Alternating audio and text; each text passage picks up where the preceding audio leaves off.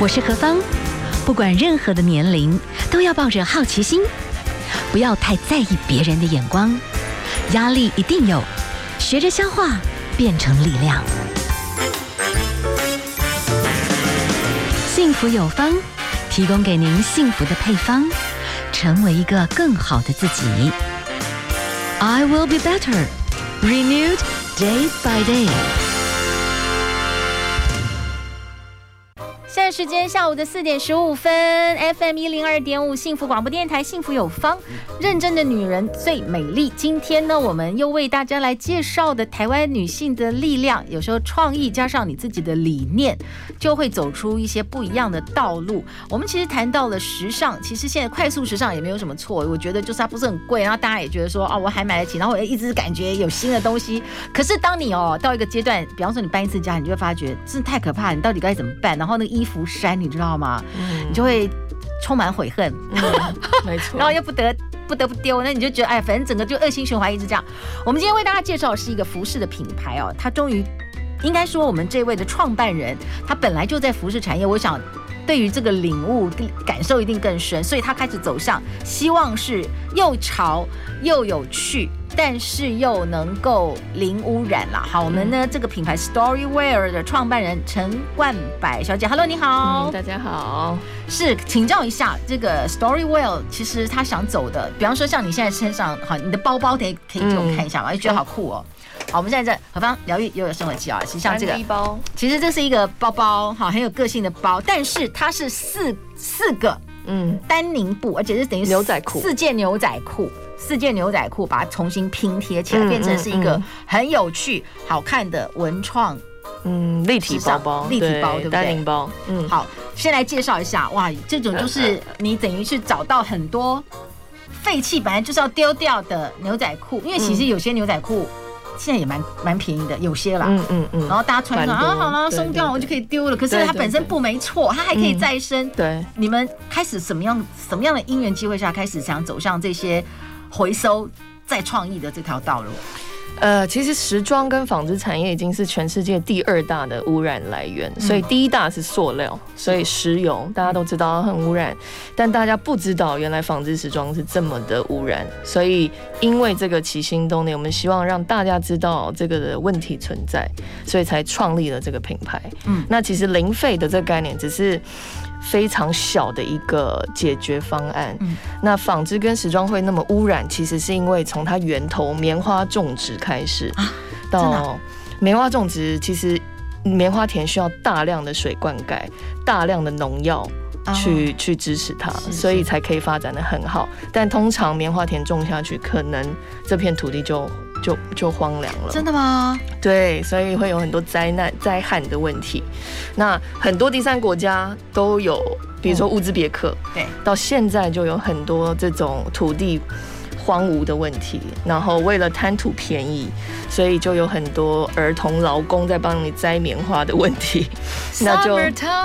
对，就是那个黑人的那个时代，感觉就是黑人的时代，其实现在还存在哦。And the living is easy. Yeah，所以 short jumping 就是那个时代。你说，其实到现在二十一世纪，很多还有，都还有一些很辛苦的童工，嗯，童工，或是说非法劳工，或是在很不好的状况下工作的的这些人，所以连制造的工厂其实也有碰到这种问题。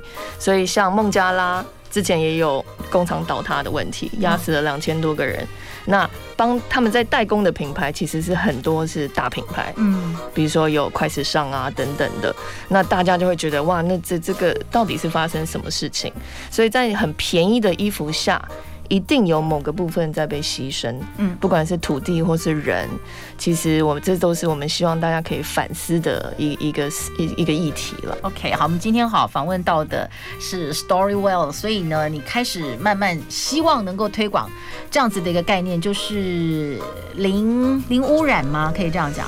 呃，零废弃，零废弃的一个概念。对，嗯、然后那你们嗯经营了多久？我们其实。光生产线的制成花了一年半，然后真正做出来开始发表已经四年的时间，今年第四年。是，然后从这样子的一个想法开始做，你刚开始是集结一些有理念的人，还是你就是先自己开始？先自己开始、欸，因为呃，想象六年前的台湾，其实大家对这个概念一点，其实一点概念都没有。但不是台湾的问题，是大家没有。本来就不知道说哦，时装是这么污染，或是纺织这么污染，或者不想想那么多，你知道吗？因为你你如果推算六年的话，嗯、因为那个时候其实是网购，而且是网购特别透过某一些非常便宜的网站。你就直接，你发觉衣服真的变得好便宜哦，对，所以有点理所当然，你也没有再客气了，这样子，嗯，对，所以你也就不管那么多。但是到一个阶段，你突然觉得衣满为患，然后你就突然醒悟过来，说你到底在干嘛？哎，发觉那就是污染哎。对呀，对，真的是这样。所以你六年前等于是一片荒芜，你就自己开始筚路蓝缕的走。对，没错。所以我就一个人，然后慢慢的去找生产单位、找原料，去回收厂找这些原料。那当初只是单纯觉得啊，我要做一个不要生产新布料的品牌，因为所有的时装它必须要生产新的布料去做。那我们只是单纯觉得，那我用回收布料，所以就开始去回收厂。找布料，那就找到牛仔裤。嗯，那牛仔裤是一个很经典的布料。所以它回收再制之后，其实也可以穿很久。嗯，那我们就以这个元素下去做延伸，这样子。而且说实在，其实以以丹宁布来讲的话，其实这样也是蛮聪明。因为我发现好像这几年每一年哈，不管怎么变怎么变，哎，发现丹宁都不会退流行，好赞哦。然后你们怎么样去让它变得有趣？是不是这个你们也很重视这个部分？我们希望环保它，因为环保的包袱有点重，大家以为环保就不时尚，就是吃斋念佛的感觉，但。其实它也是可以很时尚，因为欧美有很多像我们这样的品牌，它把友善的的概念把它做得很时尚、很潮流。那我们希望也是透过这样子的元素下去做，所以其实我们的牌子看到它的商品，其实大家会不觉得它是回收牛仔裤做的，是会觉得是哦很多手工拼接，然后很日系的这种呃手手工工匠的感觉。好，我们等一下啊，继续请教一下我们的创办人哈。其实你也结合了一些妈妈们，是不是可以这么讲？嗯，来协助你们制作，对，在地的制作。嗯、这部分你们怎么把它整合起来了？好不好？我们等下先休息一下哦。嗯、好，我们先来欣赏一首蔡依林所带来的《衣服占心术》。FM 一零二点五幸福广播电台，幸福有方。今天呢，何方我们邀请到的这位台湾的女力。女性的力量是 Stories Wear 的创办人陈冠柏小姐啊，来谈谈她的永续的时尚。刚才谈到的哦，陈冠陈冠柏小姐，其实你在六年前嗅到，觉得服装的这些后续产生的大型的垃圾，其实会变成全世界的。环境问题，嗯，所以你开始希望能够做到零废弃了，嗯，那我觉得就是一开始一个理念，那我觉得蛮妙的。你刚刚有谈到，就是说其实理念的推广很重要，然后还有就是你刚刚讲到的废弃或者是说环保，不能感觉永远都是很很对，但是很无聊，嗯嗯，嗯，所以你曾经弄了一个 idea 叫做快闪电，这个可以分享一下吗？嗯。就是呃，其实我们在业界走久了，就会知道说，其实自己要开一家店，成本是很高的，嗯，所以你必须要付出很多的心力、人力这样。那对于一个新创公司，它可以有新的尝试，嗯，所以我们草创期开了。第一家快闪店也是让我们可以延续下去的一个契机啦。那这快闪店基本上就是全部也是零废弃的，用回收木作来做里面的家具陈列，然后还有衣杆，嗯所以全部都是回收再制的。然后里面卖的东西也都是回收再制的。是。那因为这个概念，然后做起来之后，大家纷纷的觉得哎很新奇，原来回收的东西也可以做的这么的不一样。嗯。那因为这样，所以我们就走到了现在。所以当时在做这样子的理念，你算是蛮清楚的，就是哎，当你做一个所谓的快闪，就是所有东西都算是在制，嗯，可是它必须感觉很时尚，所以只有你一个人，还说，因为感觉上它是跨跨领域，嗯，所以你要整合蛮多，嗯，跨领域有这种废物可以再制的人，对对对对，所以我们必须要去找原物料，然后找可以做这样子的木工的人，然后。画设计图呃室内设计图，那一开始真的是没有钱去请员工了，所以就自己把所有的不同资源结合起来来做这件事情。哇塞，那你会需要日以继夜这样子吗？为了当时开了一个这么特殊的店，这样？需要需要，对，那因为等那时候等于艺人公司嘛，是是是是，所以就必须要真的是花很多的心思在上面。那开店之余，我还要再去。不停的设计商品、制作商品，然后监工我们的制作制作过程，所以是蛮辛苦的。哇塞！这想起来，其实刚开始真的哈，创业维艰，真的是刚开始什么东西都要去处理，对，真的是一条龙。嗯，但是我觉得现在就看出来了，我觉得就是。呃，你有一个这样子的一个理念，哎，你好像就可以去结合到很多不同的类别。我们今天好，当然我们一直在介绍台湾女性的故事。其实你后来的这个企业，第一个谈到了一个重点，就是很多东西是可以永续的，有很多布料不要丢弃的，我们可以再制。第二个，你。创造了蛮多好模式，可以让一些妇女有二度就业的可能。这个部分是跟协会合作就对了。对对对，所以其实我们在创业的过程中，发觉没有代工厂愿意帮我们做衣服，因为这不符合成本。嗯。那台湾其实有一群非常厉害的裁缝师，但因为产业变迁，所以他可能找不到工作，或是去当修改师。嗯。那我们就找到这样的协会，所以其实台湾有许多妇女协会，大家在培养。呃，裁缝师来做衣服、做包包，所以变得说，我们的代工厂其实都是这些非营利组织，嗯，然后让这些妇女承接我们制作衣服的代工，那我们在制作衣服的时候就直接回馈给他们，嗯，那这样等于说在制作的过程中，它也是一个很好的循环，嗯嗯嗯，所以在当时，呃，当然一定是，我觉得每个女性，呃，一个任何一个人在创业，其实她都要。去解决很多问题，对。现在好像哎，有些问题都解决了，可是刚开始其实你还没有办法完全那么清楚，嗯，我要怎么做？可是你一个人要做好多事情啊，然后你又找不到别人来完全帮你做，那又必须要维持你的理念，又要有一个成本的考量。那当时你你要一个人把这些东西全部精算清楚，还是说真的有一段时间也是要从？很痛苦的失败当中学习，需要这样吗？呃，其实开快闪店它真的的成本比较高，所以你不管是租金、装潢、设计费，呃，那的确是等于是这是我第二次创业。第一次创业我是做代理商，所以把一些欧洲的品哦环保品牌带到亚洲来，那等于就是我把赚到的钱全部都投入到开这间快闪店。那那时候其实一心只是觉得。反正要么就是输了，要么就从头开始，要么就是成功，就两条路，是生是死，就是 看这一局了。呃，我想请教，就是很好奇了，就等一下休息一下哈，就是说你本来这样听起来，你应该有在服装流行产业待过。但是感觉上你后来一心一意，其实可能是有一个理念要推广，或者是说你就是喜欢创业。嗯。可是创业说真的，细胞要死好多。可是有的人可能适合创业。嗯。我不知道你自己在现在创业过程当中你的心路历程是什么了哈。我们也让很多女性朋友，我觉得现在可能也有为创业，那有可能是很。但是就是要有核心目标，也许好，我们先休息一下哈，待会儿呢再继续请教一下我们今天邀访的贵宾陈冠柏小姐。FM 一零二点五幸福广播电台，幸福有方，我是幸福 DJ 何芳。现在时间是下午的四点三十三分。好，我们今天呢陪伴着我们一起共度现场的是 Storyware 的创办人陈冠柏小姐啊。那么她穿上自己的品牌服装，她的每一件的服装是独一无二的，是回收的牛仔衣裤。人工拆解，然后再按照设计需求拼接成新的作品，对不对？哈，好，陈冠柏小姐，我们今天来谈到的当然就是台湾女性的故事。其实创业哈，我有朋友曾经告诉我说，哎，你除非有很确定有客户了，你再去开一个公司，要不然的话其实是很危险。可是这样，我听你的感觉是你有理念，但是你也不一定很确定说客户在哪里，是模式还是不太一样。没错，没错，这真的是这样子，因为。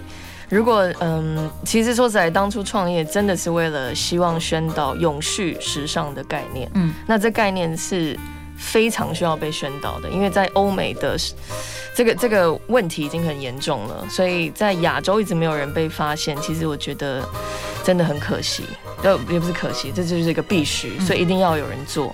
那当初就觉得，因为没有其他方法了，你只能这么做，所以就试试看。好，所以。呃，开公司还好，就是说你过往有一些经验，所以啊，有时候开公司有一个理念，但是你还是要有一定的在某些领域上有磨的基本功，可以这样讲哈。嗯，所以你觉得比较要能够成功，你觉得具备要什么条件？都还要承担很多的风险的状态下，嗯、你觉得就是说一个女性要创业，你觉得她基本上要具备什么样的心理准备，或者是实际的准备呀？嗯，我觉得我的优势是因为我本来就在时装产业很久，嗯、所以它应该有的模式、它的窗口、它的 connection 我都明白，呃 Okay，就知道怎么怎么操作。对，所以我进入的时候会比较简单。嗯、那我觉得很重要的是，不管是在做设计，在做在在创立新的品牌，其实真的都要把永续经营的概念放进去了。嗯、那如果你的初衷以及你相信的事情是非常对的，嗯，其实我觉得又加上自己有经验，我相信他不会走得太偏。嗯、那当然，你中间一定是要去找钱、找人、培养不同的的事情，但是会一会一一个一个的被一关关来关关过，我觉得。因为你有一个理念了，就是你不要去制造垃圾，嗯，去成立品牌，然后你发觉，哎，我们的时尚产业啊，有可能也会造成水污染跟海洋的破坏，为什么啊？呃，我们的衣服染整问题其实也很严重，所以每一件 T 恤，我们看到 T 恤通常都五六个颜色，对，那都是染出来的，嗯、那。有环保染，那当然很 OK。只是如果你贪图便宜的话，你就会看到有非常劣质的染剂，用用非常劣质的染剂来染你的衣服。所以像在大陆有一个城市，全部都是蓝色的，因为它一年生产两亿件的牛仔裤。哦。然后住在那边的孩子，他喝的就是蓝色的水。那他也离不开，因为有一个纪录片就是在讲这件事情。那里面的孩子就会说：“我我其实长大，我也离不开这个这个城镇，我能怎么办？我就只能继续下去。”所以，其实便宜的东西真的在背后。我们先不讲我们关心第三国家的人好了，但呃。穿在自己身上，你就会明显感觉到有一些问题，嗯，因为你用很毒性强烈的 chemical 去染你的衣服，其实你的皮肤就会马上反映到这些事情了。对，那呃。你后来也做很多，应该跨界整合了，嗯，对，所以其实第一个，你的一个主要的特色哈，就是从回收来的布料去重新再制，嗯，对不对？哈，所以它是环保的，但是的话，你你们又很努力的去走时尚，或者是是跨界艺术的整合。你们后来做了哪一些跨界艺术整合呀？其实我们做很多，所以我们不是，我们知道我们不是一个传统的时装产业，嗯，所以我不能只是单纯依靠。单纯的销售方式，所以我们当然我们有进百货公司，有进网路通路，但如何找到更多的盈利来源？嗯，那不只要创造话题，所以我们跟呃水墨大师张礼全合作，那我们也跟比如说像 IKEA，然后 L'Oreal，还有 Seven Eleven，那不停的去创造不同的商品，然后来促进销售，甚至我们还做到策展。所以，因为我们做零废弃的快闪店嘛，所以其实我们发觉，哎、欸，其实这样子的东西它也可以来做展览。嗯，那我们就帮 IKEA 做了一系列的零废弃的展览。那像是很有趣的是，因为只要是回收的布料，我们都可以做，不是牛仔裤而已。所以我们就帮 IKEA 要丢掉的制服，重新，他们通常都是要烧掉的，嗯所以重新拿回来，重新做成了宠物的衣服。然后他们就再放上他们的最热卖的那只鲨鱼的身上，嗯，那就是鲨鱼就变装了，是是是，那这就是重新开始的一个过程啊。所以其实什么都可以做，只要是布料我们都可以做，主要是可能本来就叫白白丢弃的这种布料就可以有新的整合故事就对了，嗯，没错。那跟艺术大师他们怎么去和你们合作？因为他们的设计。就是一种艺术理念呐、啊，嗯，那他他的立基点跟你们的概念怎么？其实我们会找找到张礼泉老师，是因为他的他是一个。很已经第九代传人了，是，所以他应该是要很传统画风，但是他没有，他是一个很冲突的画风，很现代的画风，嗯、所以我们觉得，呃，那他不停的在讲反战的议题，是，那其实人类跟环境的战争也是不停的在发生，嗯、所以我们就把他的艺术品结合到我们的衣服上面来，所以不管是用油墨印制的方式，或是手手绘的方式，让大家可以从零费的概念上面看到艺术品，其实我觉得这也是蛮特别的。是是，哇，好酷哦！好，我们先休息一下哦，好，我们来欣赏的是韦礼安所带来的《记得回来》。FM 一零二点五幸福广播电台，幸福有方，我是幸福 DJ 何芳。好，我们今天哈为大家介绍的台湾新的女性的力量，其中呢，这个是一个零废弃时尚的品牌 Storywell 的创办人哈。那我们刚才也听到了，其实 Storywear 它的每一件衣服背后的一个幸福的一个发想，其实就是很希望呢，能够减少整个环境时尚带来的这些污染。嗯，很多的布料都是。再制，好，那我们访问到的是创办人陈冠柏小姐哈，这次呢，你们针对又有一系列的一个发布，而且会和齐柏林先生他们的基金会有些合作，可以聊一下吗？对，因为其实我们是到淡水的齐柏林空间看到了一个展览，它叫《竹岸》，所以就看到祈祷他拍摄了一系列很美的太平洋啊，台湾又是环海的这种很美的壮壮丽的壮的的景象，但同时也看到了河水的污染、海水的污染、消波块等等，所以就让我启发，我觉得其实我们似乎忘记了一些事情，我们可能也慢慢忘记了齐柏林。那这个精神是必须要被唤起跟换回来的。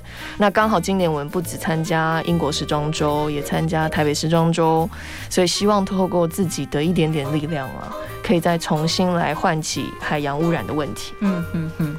所以 Storywell 的话，本来就是都是回收的衣物库存布料来制作。那这次的话，当然这个背后都会告诉大家，所有的时尚背后，从种植棉花到染，你如果没有处理好，对环境都是污染。那齐柏林先生其实他在空中来拍到台湾的海洋之美，但是也看到了无情的污染曾经带来的一个伤害。嗯，那你们你们这次比较希望怎么样子跟大家来介绍这个主题？那和齐柏林基金会是怎么样的一种合作呀？嗯，呃，我们其实就是将祈祷的画面，我们选了几个海浪啊、科架啊的画面，然后再用我们自己手绘的方式把它手绘出来，手绘出来再放到我们的衣服上面。嗯，因为我没有办法直接放一张照片在衣服上嘛，这样就很像纪念品，所以也不太好。所以，所以我们就用手绘的方式，艺术呈现方式，希望说把。艺术的画面放在衣服上，大家可能会比较愿意穿它。那穿了它，其实就可以把这样的议题带在身上。所以就是说，你们针对呃，从这个淡水这边有一个齐柏林先生的一个纪念的纪念馆嘛，嗯嗯、那里面都有不同的一些展出他过往的这些作品，还有他对于台湾的这些土地美好的一些纪念的轨迹。嗯、所以你们用。文创商品其实就是用托特包或者是一些不一样的文创包包，嗯，希望能够透过大家的贩售，嗯，能够回馈，让这个基金会对做永续的经营。所以这蛮特别的，就是我们的制作单位是非营利组织，是也是协会，嗯，那我们销售之后也有百分之看达标的状况，也会呃部分。提供回馈给西柏林基金会。那同时这些商品全部都是回收布料，还有回收牛仔裤制作的。嗯，所以一件商品其实它背后代表了你解决了环境的垃圾，然后你帮助在地就业，然后同时帮助基金会可以持续的来宣导他们的话题。你在这其中有一个哈，当然是时装走秀款。什么叫做破坏拼接？嗯，这是什么意思？因为我们走时装秀的款式，我们希望它可以呈现海洋海浪的感觉。是，是。所以其实我们的裁缝师花了每一款基本上花了三天的时间，默默的把一些裤头，牛仔裤的裤头其实很漂亮，所以把裤头拆下来，那一片一片再把它拼到衣服上面去。所以花了三天三夜。哇！所以现在，所以现在在网络上其实是可以去 search 到的，对不对？search 那可以预购下单，那之后就会在台北时装周的时候展现给大家看。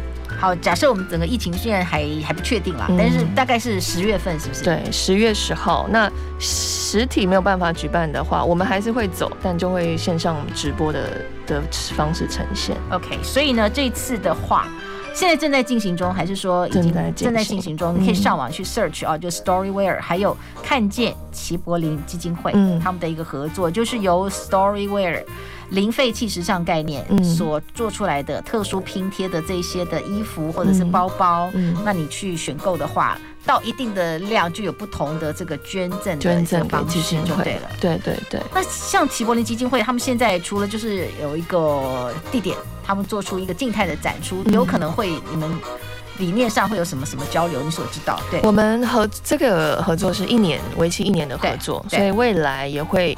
呃，还没有开始设想了，但是未来不管是时装秀会一起结合之外，因为我们的走秀会有整个 LED 很非常长的 LED 灯来呈现祈祷的画面。嗯，那之后明年可能也会来做一些联名商品等等。哦，OK OK，嗯，所以就会比较想呈现的是海洋的关注。嗯，这个也是齐柏林基金会他们现在在这个部分很期望能够延续齐柏林先生的精神的一个方式嘛。嗯嗯，嗯，我觉得齐柏林导演。可能我他的精神是不止于画面是很美，但他真的爱台湾的这种精神，我是觉得真的是必须要持续让大家知道的。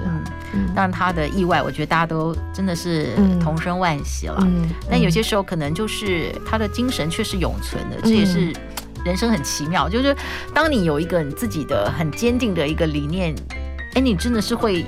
留下，有一天你会发觉很多东西，嗯，是会消失的，像垃圾，嗯，就变成带不走。它曾经时尚，但是它后来变成恐怖垃圾。但是精神有时候是精神不死，哎，嗯，所以这也是很奇妙的一件事情哦。好，我们今天呢访问到的是 Storywear 的创办人陈冠柏小姐，刚刚跟我们谈谈啊台湾女力的故事。哎，最后请教你，幸福是什么？